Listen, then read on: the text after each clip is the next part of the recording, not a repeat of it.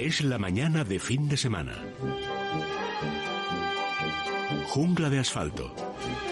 Con el padre Mundina y Miguel del Pino.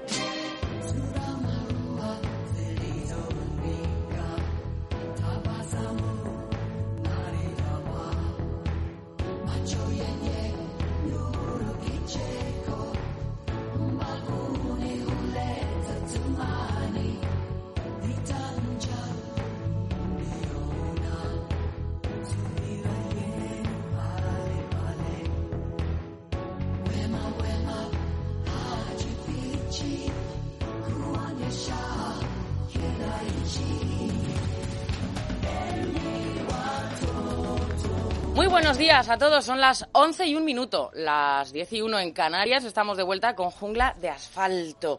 Profesor Del Pino, bienvenido. Muchas gracias, muy buenos días. Pero muchas gracias. En vivo, y en, directo, bueno, en vivo y en directo estabas por teléfono, pero ahora Sí, ya presencial sí, en el estudio. Pero muchas gracias, además, no no como saludo habitual, sino que quedan muchas gracias, ¿verdad?, a los compañeros que habéis estado aquí en los momentos en los momentos peores, ¿verdad? Cuando te preguntaba la policía cuando venías con el coche, ¿dónde va usted? ¿Dónde a va hacer jungla de Es asfalto. que la verdad que ahora ya, claro, cuando pasa el tiempo, Claro. eh, el tiempo parece que todo, todo lo cura, pero ese, esa impresión que daba Sí. venir sola por la carretera prácticamente, Sí, sí, sí, que eran eh, imágenes apocalípticas, Cierto, y cierto. siempre me paraba la policía, obviamente, había un coche, pues ya digo, ya estamos, yo tenía Claro. todo en regla, pero... Pues tú ahí peleando, en Kelu, David, Víctor ahí en el, en el, en el control también, pues que, que, que- que tenemos que daros muchas gracias a todos los compañeros que hemos estado más cómodos en casa, ¿verdad? Ha sido pues, pues precioso el trabajo que habéis hecho. ¿eh? Yo desde luego he estado preocupado, yo aquí en casa tan comodito y tal. No, pero bueno, el trabajo era el mismo. Pero bueno, bueno, bueno, que hay que daros muchas gracias y estar muy bueno. orgulloso además. Mira, quiero decirlo antes de nada de las medidas de seguridad también que nos ha hecho esta empresa tomar a todos. Bueno, has visto ¿eh? cómo tenemos el estudio con medidas de Sí, seguridad, sí, sí, eh, guardando las distancias. Ahora mismo tú y yo estamos a... Pues son dos metros, Miguel. Claro, claro que sí. Y los análisis que nos hemos hecho también, en fin. Todas esas cosas que si se hubieran hecho a nivel de- del, del Estado y del mundo, y del mundo, ¿eh? pues otro gallo nos cantaría. Llega un verano, qué bonito serio decir, las mariposas vuelan, los pajaritos. Pues no, hija, tenemos que seguir haciendo un poco el savonarola que, la que Hay que hacer un esfuerzo, hay que hacer un esfuerzo. Hay que hacer un esfuerzo y hay que seguir pidiendo precaución Porque a todo si el se dejan eh, reuniones, ¿no? Lo que decíamos, reuniones familiares, tú tienes que intentar estar con tu entorno, el entorno, bueno, pues el entorno laboral o a esos amigos que has visto, pero es verdad que nos estamos disparando un poco y entonces Sí, sí, es- sí, es sí, preocupante. Mira, el comportamiento de todo el mundo durante el- la etapa de confinamiento yo creo que fue ejemplar. No, no, no se puede quejar el gobierno por bueno, de, de cómo se portó el pueblo, ¿verdad? Sin embargo, ahora no está siendo lo mismo. La relajación ha sido muy grande, sobre todo por parte, no, no es cuestión de echarle la culpa a nadie en concreto, pero la juventud abusa de su, de su fuerza, de su que es fortaleza. eso, claro. Parece, pero están sus abuelos también, ¿verdad? Y luego además, todavía no saben, fíjate que van pasando meses, Elia, pero todavía no sabemos lo suficiente sobre este dichoso virus de los demonios, ¿eh? porque claro, eh, ahora estamos empezando a pensar que las aguas fecales, por ejemplo, Sí, se están haciendo análisis, lo, sí. trans- lo transmiten, o sea, mientras no se sepa todos los detalles sobre cómo funciona este virus y cuáles son sus que no ha pasado tener- tanto tiempo, Miguel. Claro, Estamos sí, hablando de... claro, bueno, se dice que estaba ya antes de, de nosotros, de, de marzo, ¿no? llevara un año. Efectivamente, Es- es y se ha, con- se ha confundido probablemente pues gripes con lo que no eran gripes. y- sí, Pero ahora, sí. ahora hablamos de todo eso, voy a saludar a Mundina y Anda, ahora pero cuando abramos la está ahí ventana hablamos, está por ahí ya. bueno. Padre, buenos días. Hola, muy buenos días. Buenos Bueno. días, padre. Pues Vale, buenos días. vamos a vamos a dar el teléfono a los oyentes, eh, las 11 y 5, es el 91 573 9725. Y ahora sí, que Luz Robles abre la ventana. Es la mañana de fin de semana. Jungla de asfalto. Miguel, sobre lo que te decía, ahora me cuentas cómo, con qué vamos a abrir la ventana, que supongo que es precaución, ¿no? Claro, claro, claro. fundamental. claro. Pero dicen que la, la curva de la COVID-19 ahora es muy similar a la de marzo. Sí. Sí, sí, es que es, una repetición con una ventaja para nosotros en la actualidad que ya, ya sabemos más. O sea, el calor, Miguel, ¿Qué va? ¿Qué va? finalmente nada. Yo me permití en su momento decirte, comentar aquí, que, que el virus había pasado por Singapur ¿eh? y por sitios muy cálidos, muy cálidos. Distinto es, hombre, que tenga su óptimo de, de transmisión y de supervivencia a los 9 grados y que el fresquito le siente bien. Pero de ahí a Como que a una todos los virus, claro. pues claro, Y bacterias, o sea, eso es así. Pero que de ahí a que se vaya a paralizar una pandemia semejante porque llegue el verano, pues no. Mira, la, la- la inminente viróloga española, Mar- Margarita del Val, han hablado, o les han dejado hablar tampoco a los científicos eminentes, y han hablado tanto una colección de gansos que no tenían nada que decir en absoluto, y que hubieran estado guapísimos, calladitos, ¿eh? ya dijo que el problema no era el rebrote de octubre, que el, re- que el problema podía ser el rebrote, el rebrote de julio, es decir, la relajación después de las estrictas medidas que habíamos tomado, ¿verdad? Pero por otra parte hay que comprender que no se puede arruinar un país, no nos pueden volver a enclaustrar. ¿eh?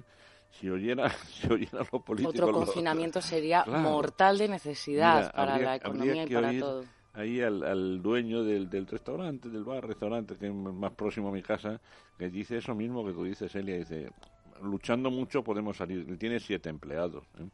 dice, luchando mucho podemos salir de esto, pero un segundo nos hunde, un segundo nos hunde a todos. Y hombre, hay que, hay que ser muy prudente, muy prudente. Y llegará la vacuna, claro que llegará, llegará, y a lo mejor antes de lo que esperamos. Tú- Por eso no perdamos, no perdamos la paciencia. Totalmente. Es que tú fíjate, dice, no perdamos la paciencia. Yo siempre he dicho, ah, cuando pasaban catástrofes, había incluso eh, muertes, había que guardar un duelo. Digo, ¿qué tiene que pasar para que se suspenda un partido de fútbol? Sí, sí. Y bueno, pues mira, ha tenido que, que pasar esto por desgracia, ¿no? Para que Sí. se suspenda. Sí. Pero estoy leyendo en Libertad Digital, lo escribe nuestro compañero Guillermo Domínguez. El Real Madrid pide celebrar la Liga en Cibeles a, a pesar del coronavirus. O sea, en este caso, si ganaran el título, pues que con medidas de seguridad, pero que quieren darse un baño de, de masas. Bueno, pues yo y que un- Florentino, el amigo Florentino, ha dicho que, bueno, que sí, que, que, que se pueden establecer algunas medidas. Y, yo no sé hasta Pues qué mira, punto... yo que soy madridista desde la infancia y que he visto a Di Stéfano, a Puskas, a gente, a todas las... eh, pues yo digo que, que me haré entonces de un equipo de un pueblecillo que haya por ahí, no sé, que sean dos, 20 habitantes como mucho, porque eso sería un disparate, una locura, y no, no creo que llegue a hija. Hombre, si se han anulado fiestas, eh, de todo, y vamos a... En fin, bueno, el fútbol todo lo puede. El deporte rey, no estoy yo en- a favor, en eso no soy monárquica, lo del deporte rey no termino de entenderlo. Bueno, las 11 y 8 minutos, hemos abierto la ventana con la precaución, Miguel, Con la precaución, por la precaución, repetido todas las veces que haga falta. y nos vamos con las plantas. Venga, venga, venga. Jungla de asfalto. Con el padre Mundina y Miguel del Pino. Padre, ¿qué planta tenemos hoy? Pues hoy tenemos una planta yo le tengo una simpatía especial desde que tengo casi uso de razón. Esta planta en las zonas mediterráneas cálidas es una planta, por ejemplo, en mi pueblo es prácticamente imposible no tenerla sembrada, plantada en las casas de campo que hay pues todo el que tiene un campo eh, pues normalmente sí, bueno muchos tienen varios pero en uno de ellos siempre tienen una casa de campo que ahora todas esas casas de campo con el tiempo se han ido transformando en pequeños chalets y, y es una eh, bueno es impresionante cuando ves el término de Villarreal que son unos 38.000 o 40.000 hectáreas que son bastantes. Bueno pues eh, ver una cantidad de, de como si fuera un segundo pueblo y no hay no hay me atrevo a decir casa de campo que no tenga la plantita que hoy vamos a hablar por lo tanto, esta planta no es que es de ayer ni de anteayer.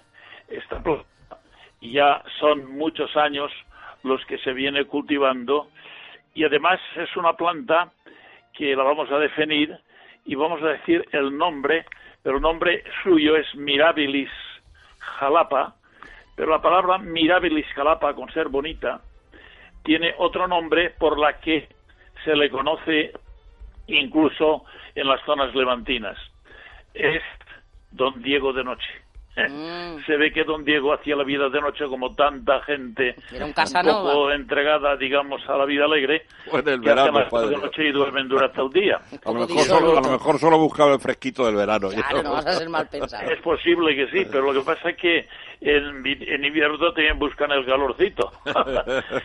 o sea que esta, pala- esta maravillosa planta que ve a te- viene a tener un metro de altura, eh, por definición diremos que es un género de plantas anuales que florecen en verano, exactamente ahora. Están empezando ya a florecer y ya estarán floridas hasta octubre y florecen hasta octubre. Son perennes, son tuberosas y resistentes, pero que cuando viene el frío, eh, si la plantamos en lugares fríos, que también la suelen plantar para formar, digamos, bueno, pues a lo mejor en un talud o para una orla, una planta banda, pero lo hacen sabiendo que eh, tiene la, la, tienen por anual, aunque esta planta, eh, por ejemplo, en, en la playa de, de Burriana, donde, bueno, pues yo he tantos años, eh, cuando abrieron una de las calles, quedó un rincón del, del cual en otras ocasiones he hablado de ella y he dicho lo mismo. Eh, al abrir una calle quedó una especie de unos ciento y pico metros quedaron ahí arrinconados que no sirven prácticamente para nada. Pues sí sirven para nada, porque era una casa, chalet, que tenía esta planta eh, sembrada, y ella misma ha sido capaz de llenar los ciento y pico metros todo de Mirabilis Jalapa, es decir, de Don Diego de Noche. ¿Por qué? Bueno, pues porque hace además la semilla va cayendo y se va reproduciendo por sí misma y es un espectáculo yo todos los días cuando salía a comprar la prensa era imposible no pasar por allí para estar un rato contemplando los distintos colores porque esta plantita tiene pues el color rojo, tiene color blanco, tiene color digamos amarillento, tiene también colores bitonales que tienen las hojas, digo, las flores dos tonos. Bueno, la flor Elia es a pétala, eh, están soldadas, los pétalos están soldados y es como si fuera una trompeta, como si fuera un embudo, es la flor. ¿Y por qué la llaman Don Diego de Noche? Bueno, eso es el nombre que le ha puesto la gente, porque Mirabilis Jalapas es su nombre botánico. Por una razón muy sencilla, porque cuando ya llega a ponerse el sol y ya vienen las primeras eh, oscuridades, ahí empieza la planta ya a abrir la flor y está abierta la flor no durante el día, sino durante toda la noche. No es una planta excesivamente eh, perfumada. Yo diría que, no, eh, que el perfume cuando hay una gran cantidad, como en esos ciento y pico metros que me refería yo antes, ahí si te quedas, si notas una cierta aroma. Pero de por sí una planta sola, mm, pues la belleza que tiene es la, la hoja brillante, verde, pero con un verde brillante, y además lo bueno que tiene es que hace cientos y cientos de flores en forma de embudo, como hemos dicho antes, y esas flores las tienes hasta el mes de octubre en zonas cálidas a las que me he referido antes, como la zona mediterránea, y quizá también zona, zonas del norte, pues es prácticamente casi todo el año, todo el año está floreciendo. En lugares fríos, yo aconsejo siempre que la sieguen en el lugar donde lo he colocado, porque a lo mejor la tienen pues tapando quizá un rincón que lo utilizan para poner a lo mejor pues no sé pues un cacharro para meter eh, las, los, los desperdicios de la cocina y tienen ahí pues una una especie de orla. Bueno ahí lo único que tienen que hacer es segarla y cubrirla con hojarasca un poco de, de, de, de, de plástico, de este que tiene, pues, hay unos que tienen también eh, algo de, de, viento. Eh, bueno, pues eh, protegerla simplemente y cuando vendrá el buen tiempo lo quitan todo y empezará otra vez a brotar y en menos de 20 días se pone una planta de un metro y otra vez llena de flores. Esta Mirabilis jalapa es originaria de Perú, se lo decía el cocinero nosotros, eh, Javier y le hablaba y decía, quiero recordar esa planta, digo, pregúntalo a tu mujer y a tus hijas que se acordarán, ¿sabes? Y me dice, pues, ¿cómo no me voy a acordar de esa planta si la he visto yo tanto? Y es que en la América del Sur esta plantita eh, se ha hecho tan popular que es difícil no encontrarla en los jardines de cualquiera de los países de la América tropical, como tampoco no es nada eh, difícil encontrarla en las zonas mediterráneas, en las zonas cálidas. Las zonas frías he repetido antes que lo que se procura es tenerla siempre en, a buen recaudo, digamos, del frío y algunos hacen lo que yo he dicho de segarla y dejarla cubierta la parte subterránea o también la levantan podan una parte de la cabellera radicular y la colocan en jardineros y la ponen en un lugar, digamos, con buena luminosidad, pero resguardada del frío. Es decir, que es una planta muy agradecida. Y hoy yo pues la quería traer a colación.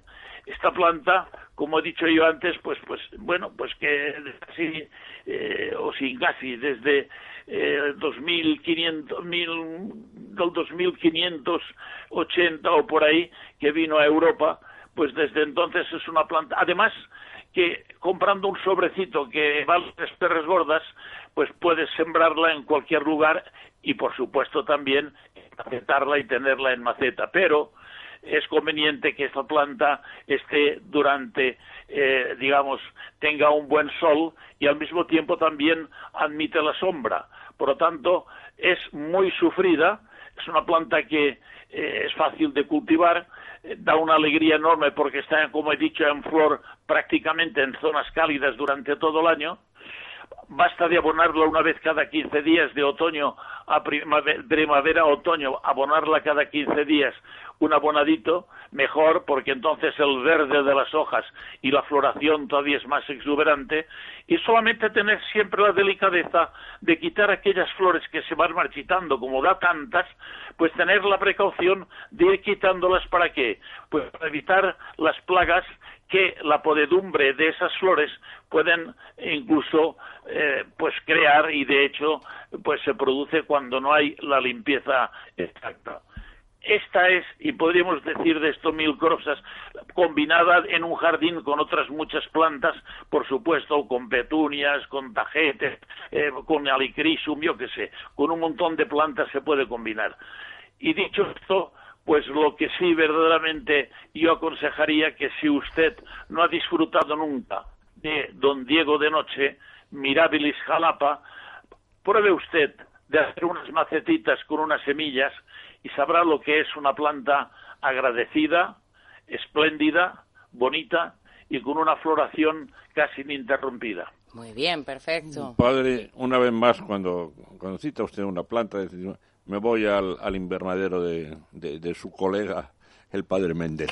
Ah. Porque, precisamente, bueno, Mendel trabajó fundamentalmente con guisantes, con guisantes de olor. Pero a veces temo que cuando hablamos de Mendel y sus guisantes, pues haya quien piensa que Mendel tenía ocho macetas. Cultivó 12.876 matas de guisantes para, para su primera ley, donde dedujo pues que el guisante verde era dominante, sobre, dedujo la herencia dominante. Pero luego, posteriormente, él siguió haciendo trabajo y la lástima fue que, debía ser tan, tan eficaz en todo que le nombraron abad. Y cuando nombraron abad del monasterio, pues ya no tuvo tiempo para seguir la administración del monasterio, le impidió seguir con Pero antes, trabajando con esta planta, con Mirabilis, con el Don Diego de Noche, descubrió otra cosa que no le habían enseñado los guisantes. Y es que, lo mismo que en algunos casos, como el guisante, un carácter puede dominar a otro, también existe la herencia intermedia. ¿Mm? Y así, entre los Don Diego rojos y blancos, pues aparecían dos, dos posibilidades o el variegado, el manchado o el rosa. Es decir, es como si un pintor fundiera los colores. Por ejemplo, Elia, en el toro bravo, ahora me dijo a Elia padre por esa circunstancia, en el toro bravo, pues los genes para el negro, en el toro tan abundante, el negro azaíno, el negro azabache, o la falta de pigmentación, que tiene un nombre precioso, el ensabanado, o el ensabanado, ¿verdad? Cuando se dan los dos genes, pues pueden dar las dos posibilidades. Si aparecen manchas, un genotipo manchado, como el de los don Diego blancos con mancha roja, aparecería el toro berrendo. Y otra posibilidad de la herencia intermedia es que se fusionen los dos colores y aparezca el cárdeno, el, gris, ¿eh? que en el caballo pues darían respectivamente el pío o el tordo. Qué bueno. ¿Eh? Eso lo descubrió Mendel con esta planta que nos trae hoy el padre Mundina, con el don Diego de Noche, la herencia intermedia. Muy bien. Bueno, pues Bonita aclaración, claro que sí. Le di el teléfono a los oyentes, 91 573 9725. Y entre guisantes, toros y caballos, nos vamos a larga. Jungla de asfalto, con el padre Mundina y Miguel del Pino. Quiero hablar muy despacio. Vale. Reposadamente. Despacito. Ya. Como la canción esa tan pegadiza del despacio. Oh, eso te taladra, ¿eh? Calla, calla, calla. Bueno, porque voy a hablar de las tortugas. Ah, bien, ¿eh? entonces, claro, las tortugas. claro. Pero de las tortugas españolas, de las ibéricas. Anda que no hay tortugas en el mundo. Empezando por las... Es curioso, las tortugas más grandes, las gigantes, tienen un área de distribución muy, muy cambiante. Eh, En las Galápagos, Pacífico, y en las Seychelles, Índicos, en dos lugares completamente Sí, sí. distantes. Pero no nos vamos tan lejos. En, lo en la fauna ibérica tenemos dos especies de tortugas de agua, lo que vulgarmente llamamos Galápagos, Sí. y dos especies de tortugas de tierra. La tortuga mora, ¿eh? que bueno, Está la- en peligro, ¿no? De... Está, está en peligro, claro que sí, y la tortuga griega. Sí. Las dos están en peligro, pero el peligro que acecha a las tortugas no lo ha marcado la evolución, porque la tortuga tiene una solución genial, que el que le incordian, se mete para adentro y a pasar el pesado. Quien este. tuviera caparazón. Quien tuviera caparazón, ¿verdad? Pero hay un enemigo terrible para, la- para las tortugas. Y además asola mucho en los veranos los ecosistemas ibéricos en que vive. Hablamos de los incendios, de los incendios forestales. Mira, siempre que hay un incendio forestal, claro, no piensa uno de momento en la fauna, piensa en las urbanizaciones que están siendo amenazadas, piensa en la vida que se están jugando los que participan en las labores de extinción, pero hay que ver también si piensa uno en lo, lo que está pasando a nivel de la fauna, la cantidad de millones y millones de animalitos que no pueden escapar del fuego, ¿verdad?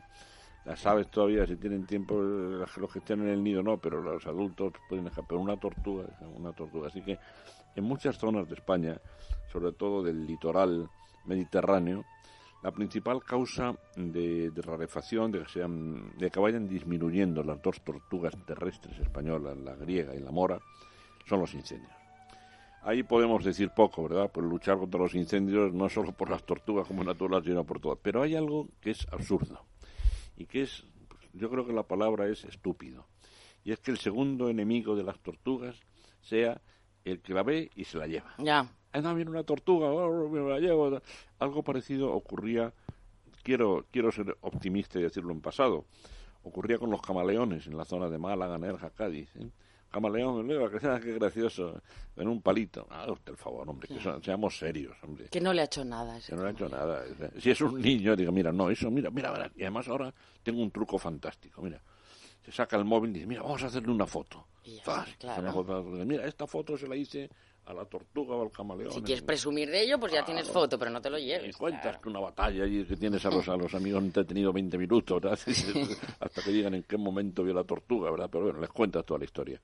Pero el- el- normalmente, durante muchos años, el destino de toda tortuga vista por un ser humano es ser cogida y llevada a casa. Seguramente no se les hace daño, ¿eh? y muchas incluso luego si hay en el jardín, pues viven en el jardín, ¿eh? pero las has apartado de su verdadero espacio y lugar, que es la naturaleza donde tenían que estar, pues repitiendo su ciclo y criando. Así que esta, este canto a la tortuga que yo quería hacer hoy, ¿verdad? A las tortugas de tierra, la mediterránea, la mora, eh, la griega, es decir que si se ve una tortuga, ¿eh? pues que presumamos de la foto, que si hacemos una foto ella nos mirará. La tortuga es un ser maravilloso, ¿eh? es una gloria de la evolución. Yo he comentado algunas veces que mientras el árbol evolutivo de los reptiles ha evolucionado una barbaridad, y de los dinosaurios, y de los gigantes, las tortugas vienen, vienen así desde el comienzo de la evolución de los reptiles. ¿eh? Esa solución de un peto y un, caparazón, una concha, donde se mete la, con esa cara de infeliz que tiene más la pobre, ¿verdad? es una solución magnífica de la evolución. Por otra parte, es también curioso e interesante el aparato bucal de las tortugas, porque el aparato dental típico de un reptil, los dientes reptilianos, han sufrido una evolución bastante compleja para transformarse en un pico, en un pico córneo comparable, si queréis, al de un loro, de- Sí, sí. un pico que devora. los- Las tortugas de tierra son vegetarianas. Otra razón de más también para que se haya abusado de su captura en la naturaleza. Y ahora viene la gran pregunta. ¿Pero puedo tener una tortuga o no? Ya. Bien. aquí nos remitimos al convenio de Washington, Bueno. a CITES, porque hay algunas especies de tortugas. Esto varía con el tiempo. Cada revisión del convenio de Washington, pues generalmente tiende a hacerse más exigente. Pero si tenemos una tortuga comprada, adquirida, procedente de la importación legal, tendrá unos papeles, tendrá unos certificados del convenio CITES, convenio de Washington, que desde luego tenemos que exigir. Nadie debe comprar una tortuga si no tiene todas las certificaciones. Papeles en regla, papeles claro, en regla. claro. Se crían en cautividad, se crían algunas especies muy bien en cautividad y a partir de ahí pues pueden hacer un, un tipo de comercio que no sea ilegal. Pero sobre todo, y este es el mensaje que quiero hoy dar hasta la pesadez, ¿eh? si ven una tortuga durante sus vacaciones, si tienen la suerte, porque es muy bonito, sobre todo si van niños, ¿eh? Pueden coger para que vean lo que pesa una tortuga vegetariana, ¿eh? luego la dejan tranquilita en el sitio Y ya está. y le hacen una foto. Y, no, y mira, Elia, se me acaba de ocurrir una idea. Y nos la mandan. ¿eh? Pues sí, nos podían Y mandar. Nos mandan la foto. Fin de semana, arroba FM. A que le digo luego a nuestro amigo de Menforsan que prepare algún producto desinfectante para, para la mejor tortuga, la mejor foto de tortuga que nos manden nuestros Oye, pues oyentes, sí, nos ¿eh? envían un lote, claro, para ellos. Claro, Sí, pero por favor que la dejen en su sitio. ¿Qué nos recomiendan nuestros amigos de Menforsan? Bueno, hoy nos ponemos muy serios. Insisto en lo que yo decía al principio, qué bonito sería hablar de las maravillas del verano.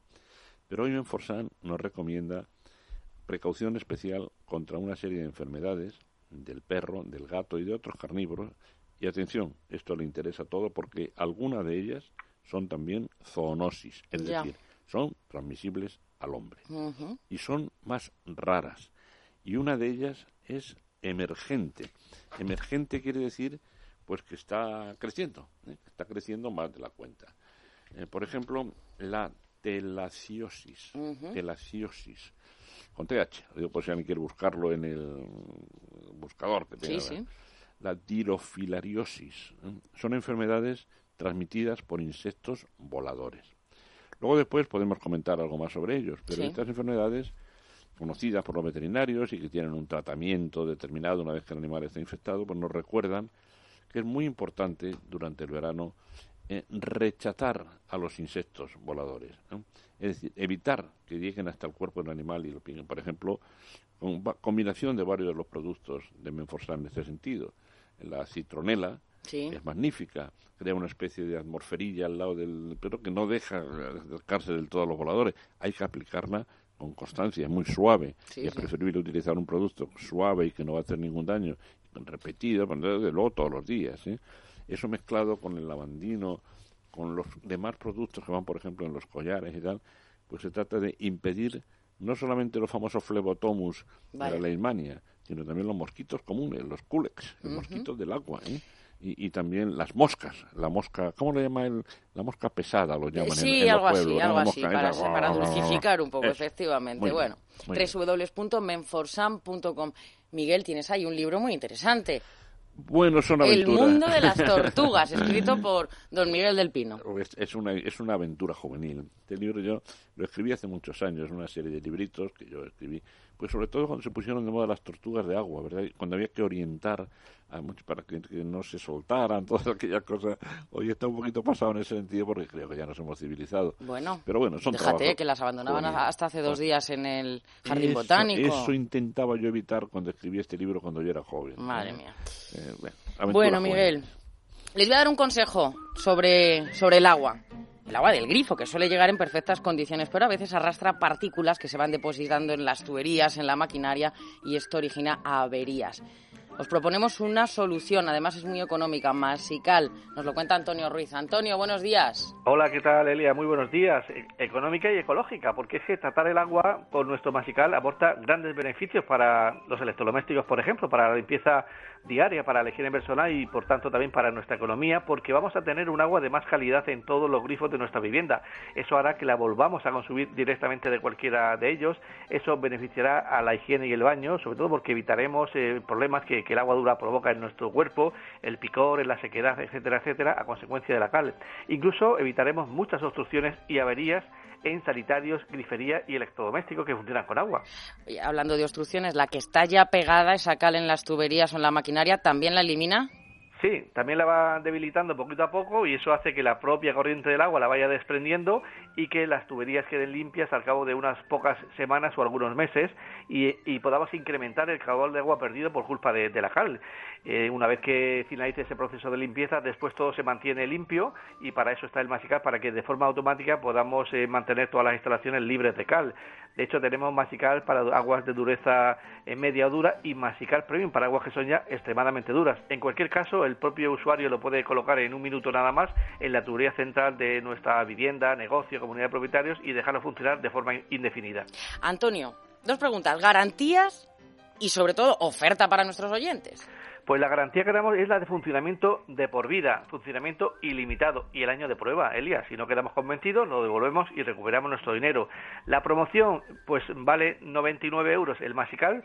Vamos a dar dos al precio de uno a tus oyentes de radio que lo pidan en este momento en el 902 107 109 y además vamos, eh, y además de que no van a pagar los gastos de envío, le vamos a dar un regalo, pero solamente hoy y mañana, el ahuyentador electrónico contra todo tipo de insectos, bichos y roedores que lo pueden conseguir ahora con esta promoción. Repito el teléfono 902 107 109 o en masical.es. Recuerden que Masical se escribe con ese. Venga, pues que efectivamente, que marquen ahora mismo 902 107 109 Masical con ese 902 107 109. Antonio, gracias.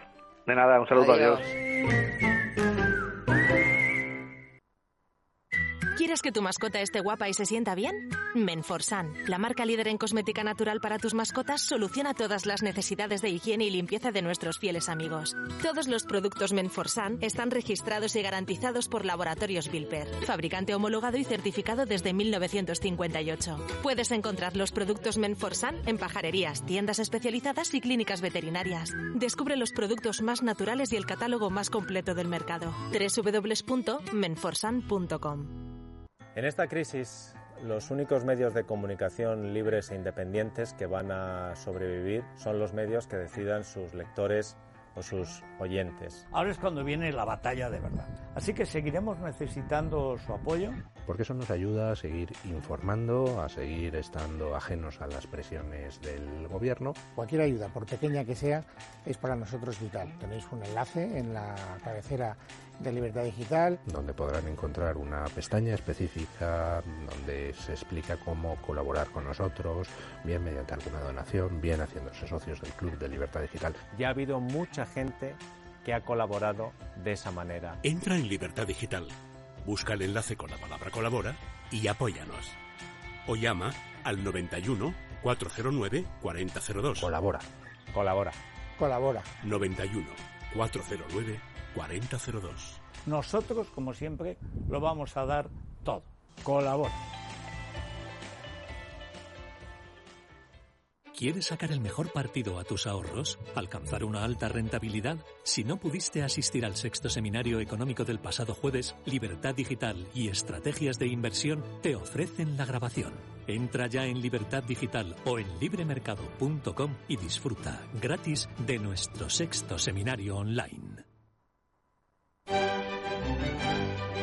Jungla de asfalto, con el padre Mundina y Miguel del Pino.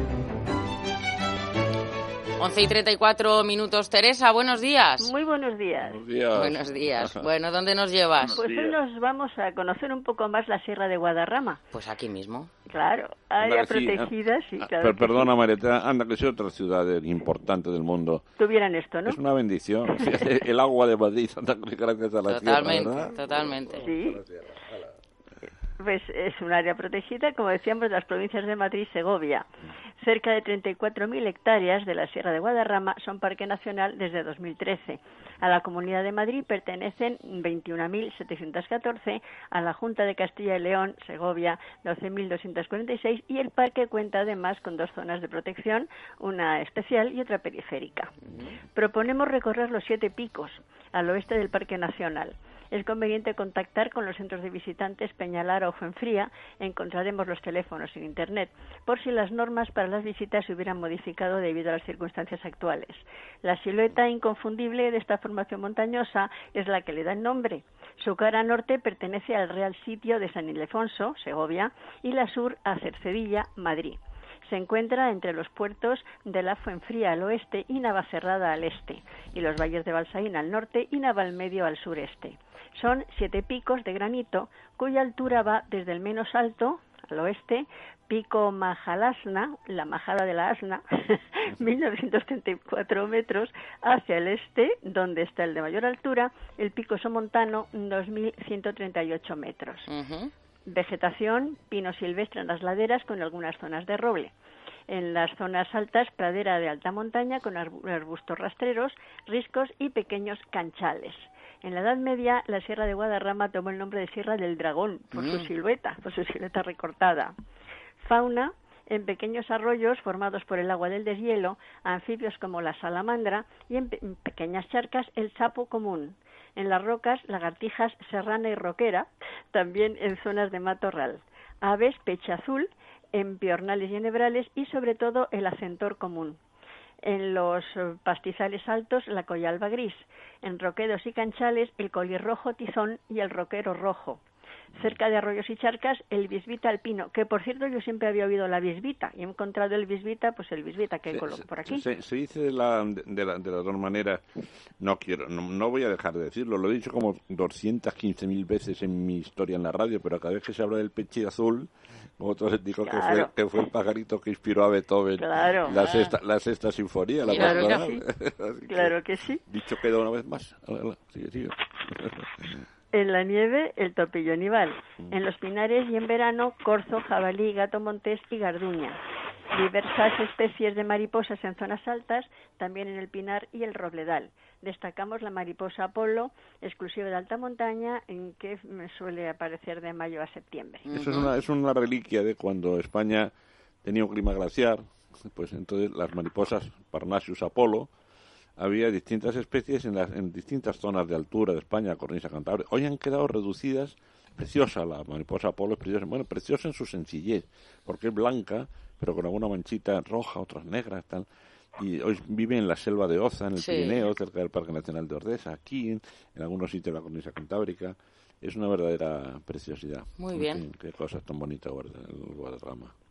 Pues vamos a la ruta. Ruta Siete Picos, circular desde el puerto de Navacerrada, Sierra de Guadarrama, valorada en 87 por Viquiloc, fácil, 9 kilómetros 14, 5 horas. Recorre solo 6 de los siete picos, dejando Majalasna porque da un poco más alejado, se ve perfectamente. Eh, pasa por la Virgen de las Nieves y su bella escultura. El Alto del Telégrafo, los picos 7, 6, 5, 4, 3 y 2, las praderas del Ventoso y de Navalusilla para volver por el camino Smith hasta el punto de partida, el apeadero de las dos Castillas, muy evidente también ese nombre tan bonito.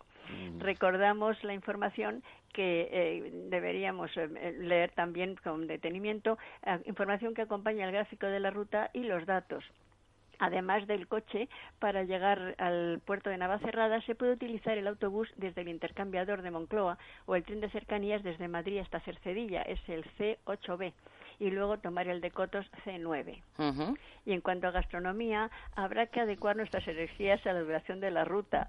Unos frutos secos, algo de frutas, si pensamos hacerla del tirón los platos estrella por la zona, setas, carne del guadarrama, judiones, queso, berenjenas, miel. Muy rico, claro, que sí. Ahí le, hablando de gastronomía, le voy, a, le voy a recordar una cosa al padre Mundina, que cuando dos amigos míos, muy vehementes los dos, muy vehementes, discutían sobre uno decía que el, el, árbol, como muy bien sabe el padre, el roble que María Teresa ha citado, el roble es el Quercus pirenaica. Pues padre, un amigo mío discutía que el Quercus pirenaica tenía hoja caduca y el otro que tenía hoja perenne, y se apostaron una cena. Testigo, Miguel del Pino, a ver qué dice nuestro amigo Miguel. Miguel, el, el Carcus tiene hoja caduca, o probablemente digo, me vais a pagar una cena entre los, dos, porque ni una cosa ni otra es marcescente, se queda pegada, la hoja vieja se queda pegada a la rama y no cae hasta que sale la nueva. Así que, padre, me pagaron la cena, por cierto, en un restaurante gallego, los dos, digo, pagáis a media, por brutos, por discutir. Claro, padre, no es ni, perenne ni, ni caduca, ¿no? La, vieja se queda... últimamente calla cuando está saliendo la, otra. La nueva, por lo tanto, siempre, está con hojas. Siempre está con hojas. Unas verdes y otras, y otras muertas, pero la hoja no cae. La prueba es que cuando nieva, vemos, por ejemplo, todo nevado, están las hojas secas sin caerse, Es verdad. y, y que lo normal es que, que caigan todas al suelo, ¿no? Y en cambio están ahí espera, hasta que empiezan las otras. O sea, es como el empuje, ¿no? Que entra Eh. uno en el metro y empuja al otro para hacerse un hueco. Lo mismo. Y, y en, Nevado ese paisaje está, está bellísimo, está precioso. En fin. Bueno, 11 y 40 minutos. Eh, Teresa, muchísimas gracias. Un fuerte Por favor, abrazo. Por favor, a nuestros amigos y a vosotros. cómo no. Gracias, gracias. Adiós, adiós. Bueno, Adiós. teléfono 91 573 9725. Miguel, interesante lo de las enfermedades transmitidas por voladores. Hacemos hincapié en esto. Sí, sobre todo me gustaría eh, incidir en una que es emergente. Mira, por muchas razones, ahora la mo- lo moderno decir que por el cambio climático, ya saben que yo eso lo rechazo, ¿verdad? Pero por muchas razones, algunas enfermedades decaen, muchas veces sin saber por qué, una enfermedad que era muy, que estaba pegando fuerte, de pronto, hablo en este momento de enfermedades de los animales domésticos. ¿eh? Sin embargo, otras mm, emergen de pronto, pues esto era muy raro y aparece. Bien es verdad que algunas veces enfermedades que parecían muy raras es que no se diagnosticaban. Ya. ¿eh? Y ahora el, el avance de la veterinaria hace que se diagnostique mejor. Estoy hablando de esta rara enfermedad que es la telaciasis. Telaciasis. Se debe a un gusanito. Sí. Y es que hemos hablado poco del gusanito. Al padre algunas veces le preguntan cuando se asusta algún amigo de las plantas y ve gusanitos cilíndricos en la tierra. Son los nematodos. La gran mayoría son inofensivos, pero también hay muchos nematodos parásitos. Son gusanitos cilíndricos, no anillados como la lombriz, ¿eh? sino cilíndricos. Algunos son parásitos, por ejemplo, la lombricita de los niños, o los ascaris grandes lombrices intestinales. Pero en este caso, las teláceas eran conocidas sobre todo en tiempos en que Guinea, la Guinea era española, y algunos de los que viajaban a Guinea o vivían en Guinea aparecían con una ceguera típica, que era una ceguera tropical. Eh, es muy desagradable, perdónenme lo que voy a decir, pero a veces no tiene uno más remedio como fin, servicio público, ¿verdad? Sí. Y aparecen gusanitos en el ojo, en, en el saco con- conjuntival, en el borde del ojo, y además se ven, ¿eh? y el cual es horroroso, se pone un gusanito por ahí. En la telacia, telacia es una, una de estas formas parasitarias, un gusanito que es transmitido por una mosca, por la pórtica variegata. Una mosca pequeñita, pequeñita, pequeñita, que- prima hermana de la mosquita de la fruta, de la Ay. famosa dorosófila, ¿eh? Ujú. pero mm, alimentándose de las secreciones del ojo, de la lágrima, tal, que tiene proteína, pues pegan y dejan sus larvas. Con lo cual, insisto, es muy desagradable, pero podemos ver que el perro o el gato pues empiezan a guiñar el ojo, tienen una conjuntivitis muy fuerte, hasta que vemos horror que un gusanito o varios se esconde en la conjuntiva. Mm, Solución, eh, pues el veterinario. Mira, a ver si mañana tenemos a nuestro querido sí. amigo, el veterinario, el doctor Piedro, le hablamos sobre, sobre Perfecto. eso. Muy bien. Como lo transmite una mosca, en este caso moscas diminutas, pues una razón más para mantener con todos los productos de Menforsan, la citronela, los collares, mantener una, una repulsión para que no lleguen Claro. a tomar contacto esas, esas Hay de todo, pipetas, collares, eh, todo, todo, Hombre, lo que crea una atmósfera más, más protectora es la citronela. Claro. Y eh, es muy suave, decíamos al principio. Eh, crea, pues eso, aparte que su olor es muy agradable, pero hay que ser Bueno, hay, constante en hay su velas de citronela que ponemos nosotros mismos para ahuyentar a los Claro, mosquitos, claro, pues con claro, ellos fíjate, pasa igual. Fíjate. Eh, es verdad. un producto estupendo y Menforsan pues lo tiene también. Entonces, repito que esta enfermedad ha, ha re- ha reaparecido o ha aparecido hace pocos años en el Valle del Jerte. Sí. En este momento es, no digo endémica, pero bueno, en la provincia de Cáceres y tal. Y podría pasar al hombre, podría pasar al hombre. Por lo tanto, tiene carácter de zoonosis y hay que ser muy cuidadoso. El veterinario tiene ahí que hacer primero una extracción, tiene que quitar los gusanitos y luego también pues eh, aplicar algún producto de, de uso general. Y de la dirofilaria, dirofilarios, otro gusanito de la misma familia, todo demonio de estos, eh, hablaremos un poquito más mañana. Muy bien. Porque esa afecta, es el llamado gusano del corazón en el perro, afecta a las vísceras. Eh, me llega una consulta, ahora te la digo, sobre, sobre besos, Miguel. Luego, luego hablamos de eso, pero me voy a Valladolid. Allí está Jesús, tiene una duda para el padre Mundina. Jesús, buenos días. Sí, hola, buenos días. Buenos días, Jesús, estoy escuchando. Eh, me alegro muchísimo de, bueno, les escucho ca- casi todos los domingos y sábados. Me alegro, me alegro muchísimo de hablar con usted. Eh, y me alegro muchísimo eh, porque quiero comunicarles que respiran y difuminan una humanidad eh, eh, que se ve muy poco en estos días. Muchísimas gracias por ello. ¿eh? Gracias a ustedes. Muy amable. Lo mismo usted que a Miguel del Pino. Muchas gracias, muy amable. Muchas gracias. Vamos a ver, pasamos al tema. Eh, la consulta es la siguiente. Yo suelo correr un par de veces o tres a la semana por un monte que tengo aquí al lado y a la vuelta pues me paso por unos espacios donde hay grupos de romero y he cortado unas puntas de unos 20, 30 centímetros, las he puesto en un frasco de cristal y me han echado raíces. ¿eh? Muy bien. Entonces, yo pensaba... Habla de Romero, ¿verdad? Sí, Romero. Eh, pensaba, bueno, ponerlas en alguna jardinera. No sé si eh, lo puedo cultivar dentro de casa o tiene que ser fuera. ¿Y cómo tengo que hacerlo? ¿eh? Bueno, mire, eh, todo la- cuando sacamos raíces en el agua, esa raíz, de momento, lo que ha permitido es hacer ya lo que es el, el cor- cuando usted cortó la ramita del romero, lógicamente ahí para poder enraizar, como muy bien usted ha hecho, la ha puesto en agua y han salido raíces. Se ha hecho el callo, que es importante.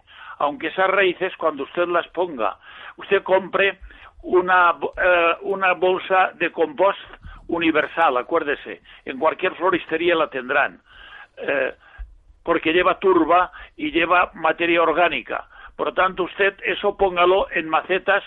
¿Cuántos, cuántos esquejes ha cogido usted? Pues eh, he cogido después más y vamos, mi intención era eh, disponer de a lo mejor hasta 10 esquejes. ¿eh? Bueno, usted ponga en una maceta, ponga cuando menos cuatro o cinco esquejes en una maceta. Por tanto, ponga usted dos macetas o tres con todos los esquejes que usted tiene, pero con un compost que tiene que comprar usted. No coja la tierra de, de, de cualquier lugar, sino compre una, una bolsita, una bolsa y plante usted, lo saca, de la, lo saca del agua y plántelos a tres bolillo dentro de la maceta y procure que tenga humedad. Eh, y para que tenga un, si quiere usted coge una bolsa de plástico transparente y en cada, en cada maceta póngale la bolsa de arriba para abajo, átela, por, a- por abajo átela y hace usted un pequeño invernadero. ¿Al objeto de qué? Al objeto de que tenga un calor ahí dentro, aparte de que ahora tenemos un tiempo muy bueno, pero mejor que tenga un calor ahí. Y sobre todo que tenga la humedad. Si usted ve a los tres, cuatro, cinco días que la primera, la- la- los primeros centímetros se están secando, usted levante un poquito la bolsa que haya podido cone- eh, colocar y échele un vaso de agua para que tenga siempre eh, humedad. Y el la, la maceta procure que el drenaje que tenga la parte de abajo esté en perfectas condiciones para que no se encharque. Por lo tanto, si usted se pasa de agua, no pasa nada. Irá abajo al plato que usted pondrá para no manchar y, es, y esa agua metida ahí y la planta le agradecerá porque cuando le haga falta ya tirará de ella, no hay problema ninguno. Y con esto usted va a enraizar perfectamente el romero. Venga, perfecto. Pues Jesús, muchísimas gracias, Miguel. Qué bonito volver de un paseo y ya traerte tu ejército, ¿verdad? Claro. Mira, bien, es Rosa bien, de. Talavera. Y he visto en televisión un anuncio muy divertido donde varios perritos preciosos dan besos a sus dueños. Sí, yo lo he Dice, visto todo. ¿de verdad cuando tu perro te lame se puede interpretar como una muestra de cariño comparable a un beso? Bueno, Bueno, el, anuncio es muy divertido. Yo creo que lo hemos visto todo, ¿verdad? Pero a veces el la conducta del perro, el comportamiento canino está muy estudiado. Está muy estudiado es una faceta de la etología, lógicamente, aplicada, que tiene muchos profesionales que lo han estudiado a fondo. Y para poder adiestrar a un perro, y, e incluso para poder convivir con un perro, es necesario, es importante conocer su comportamiento su etograma, lo que se llama etograma, que es el inventario del, del comportamiento, todo lo que hace el animal. Y sobre todo compararlo también con la conducta del lobo, su primo hermano. el de los- Entonces, el lamer, eso que, tanto le gusta a nuestro perro cuando nos recibe, cuando nos ve, lamernos, y a ser posible además busca la cara y tal, ¿verdad? Por eso lo- a veces hemos hablado de las toallitas limpiadoras, de, de, Menforsat también para la, la- la- la faz del perro y tal, pero no. Entonces, lo que está haciendo primero es reconocernos, reconocernos, disfrutar de nosotros, pero sobre todo también utiliza una pauta de conducta que lo hacen los lobitos, lo hacen los cachorros, es una pauta infantil para conseguir que sus padres les den comida. ¿eh? Mira, cuando un lobo, macho o hembra, lo hacen los dos sexos, llega al cubil y ha conseguido una joya como es una presa y ve a sus lobitos, a sus pequeños, ellos tienen que conseguir que el padre o la madre le dé la comida que trae ¿eh? y para ello el signo es lamerles, sobre todo lamer la comisura de los labios, lamerles el rostro. Eso no hay lobo adulto que lo aguante sin regurgitar la comida, sin darles de comer a las crías. De manera que, trasladado al comportamiento del perro, hay que compararlo con una, una solicitud de alimento, una solicitud de protección, de ayuda, que al mismo tiempo estrecha los lazos porque nos hace mucha gracia el animalito. Procuramos siempre que no se, se pasen las normas de higiene, pero no, no hay quien lo rechace, ¿verdad? Entonces, es, efectivamente, es algo infantil, una conducta infantil de solicitud de alimento, en definitiva, de, pues sí, de estrecha los lazos sociales. Muy bien, bueno, pues así se comunican. Rogelia, de Castellón, tiene una duda para el padre Mundina. Rogelia, buenos días. Buenos días. Buenos días, Rogelia. ¿Está usted en mi tierra? Eh, ¿Usted también es de, de, ahí? Yo soy de Villarreal. Pues yo de Algimia, de Almonacil. ¿La ha oído usted? A la de Segorbe. A lo de Segorbe, claro. yo he predicado en Segorbe. Pues bueno, estamos a 10 kilómetros de Segorbe, mire. Pues dígame, ¿en qué puedo serle útil? Mire, yo se lo explico. Yo compré una tierra y era a la que vine a casa me di cuenta, porque allí no me di cuenta, si no yo no la conozco y no lo hubiese cogido, de fibra de coco. Y también compré otro saco de tierra universal. Las mezclé y, y, ahora... Pues ha hecho, usted, ha hecho usted muy bien de mezclarla. Sí, pero es que mi pregunta es, yo he plantado ahí y también, mire, también hay, porque por aquí hay muchos latoneros y muchas de esas, cogí un poco de debajo de, de los árboles tierra así ya podrida. Ya, comprendido. y lo mezclé todo. Entonces yo planto cosas, begonias que me encantan, planto cosas, me crecen y cuando ya tengo una que ya estoy quitando, se me caen todas las hojas, todas las cosas, las hojas y hasta que la planta se muere. Ya, no tiene por qué. Mire, eh, usted que haya mezclado la fibra de coco con la otra me parece muy bien, como si, si hubiese puesto usted un puñado de arena buena, arena eh, de río, la hubiese mezclado con el compost, también hubiese ido bien. Ahora, coger tierra, aunque sea de debajo de un árbol, no sabemos nunca lo que cogemos, porque la, la planta, el compost que usted compra universal, aparte de que está, ha estado muy tratado, eh, tenemos la seguridad de que, de que no tiene eh, ningún elemento que pueda ser nocivo para la planta.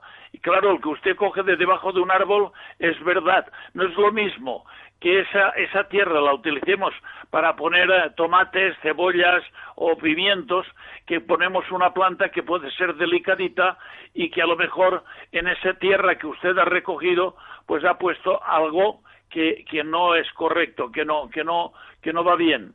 Eh, por eso siempre advertimos de que cuando haya que poner, bueno, pues como el caso que antes me han preguntado de los esquejes de Romero, pues siempre utilizar el ir a la seguridad. Y la seguridad es lo que compramos dentro de bolsas porque ha estado realmente eh, preparado y además eh, descontagiado de, de, posibles enfermedades o plagas. Si la cogemos debajo de un árbol estamos cogiendo tierra muy buena, pero eso es más bien para colocarlo, por ejemplo, en el campo donde tenemos pues eh, pimientos, tomates, cebollas, etcétera, que son elementos muchos más duros. Eh, la plantita que usted tiene, fíjese, una begonia que puede ser la siempre flores, a lo mejor la que usted tiene, pues es muy delicadita. Eh, pues nada, muchísimas gracias. Yo también pensé que si sería de la tierra que yo cogía, también lo pensé, pues, pues ya no lo volveré a hacer. No, lo, no, es igual, es una experiencia. Usted lo ha hecho con muy buena fe, pero eh, usted a, la, a, la, planta no la tire. Eh, eh, trate de, de, de, comprar un polivalente, un polivalente. Acuérdese de la palabra polivalente. Polivalente, polivalente. Y, y trate la tierra, échelo no a la planta, a la tierra. Sí.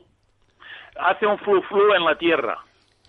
Venga, pues padre, queda resuelta la Padre de, y señora, la, la, fibra de, la fibra de coco, hablábamos antes de las tortugas, Padre, la fibra de coco se, se está vendiendo mucho, se está extendiendo mucho como suelo de terrario. ¿eh? Para las tortugas, para, para toda clase de reptiles, Mucho. ¿verdad? Es limpio, así, así, así Es- se, es- se eso comercializa. es, es un amigo mío que estuve, estuvo, no recuerdo ahora la población, que tenían unas montañas enormes que no sabía que no sabían qué hacer con ello.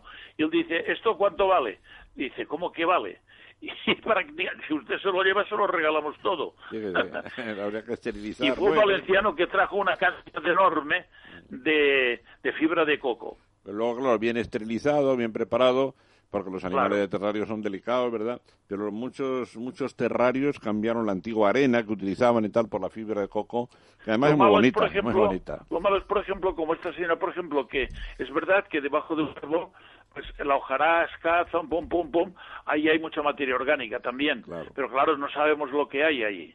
Bueno, eh, una duda, nada, muy breve, José de León, que se nos acaba el tiempo. José, buenos días. Hola, buenos días. Pues seamos, seamos breves. En primer lugar, muchísimas gracias por el programa y enhorabuena. Eh, para el Gracias, padre- José. Una pregunta para el padre Mundina. Sí, efectivamente. Pues es, sobre, es sobre unas brugmansias que tengo yo. Tengo eh, brugmansias, la, la trompetera.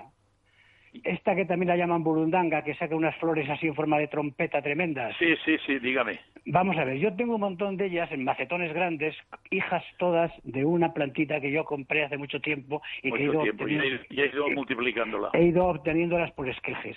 La pregunta es la siguiente, ¿por qué en dos de esos macetones o dos de esos trasplantes que yo he hecho no dan flores? ¿Será que algo he hecho mal o es que hay flores, hay ramas que no, que no florecen? Hay algunas que no, depende de dónde usted, depende cómo ha hecho los esquejes y usted ha hecho los esquejes, digamos, de los que han salido brotes de abajo o sencillamente ha cortado usted una para para raizarla den- dentro de una maceta y que y que continuara.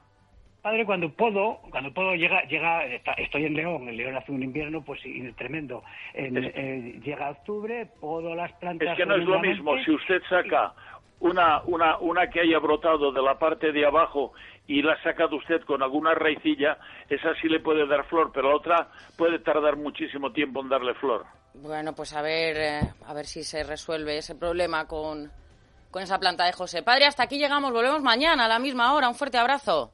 Vale, igualmente. Chao. Gracias, adiós. Mañana, hasta mañana. Miguel, hasta mañana. Mañana Evangelia y todo. Venga, Adiós. nada, eh, unos consejitos. Enseguida volvemos que hasta la una y media continúa la mañana de fin de semana. Hasta ahora mismo.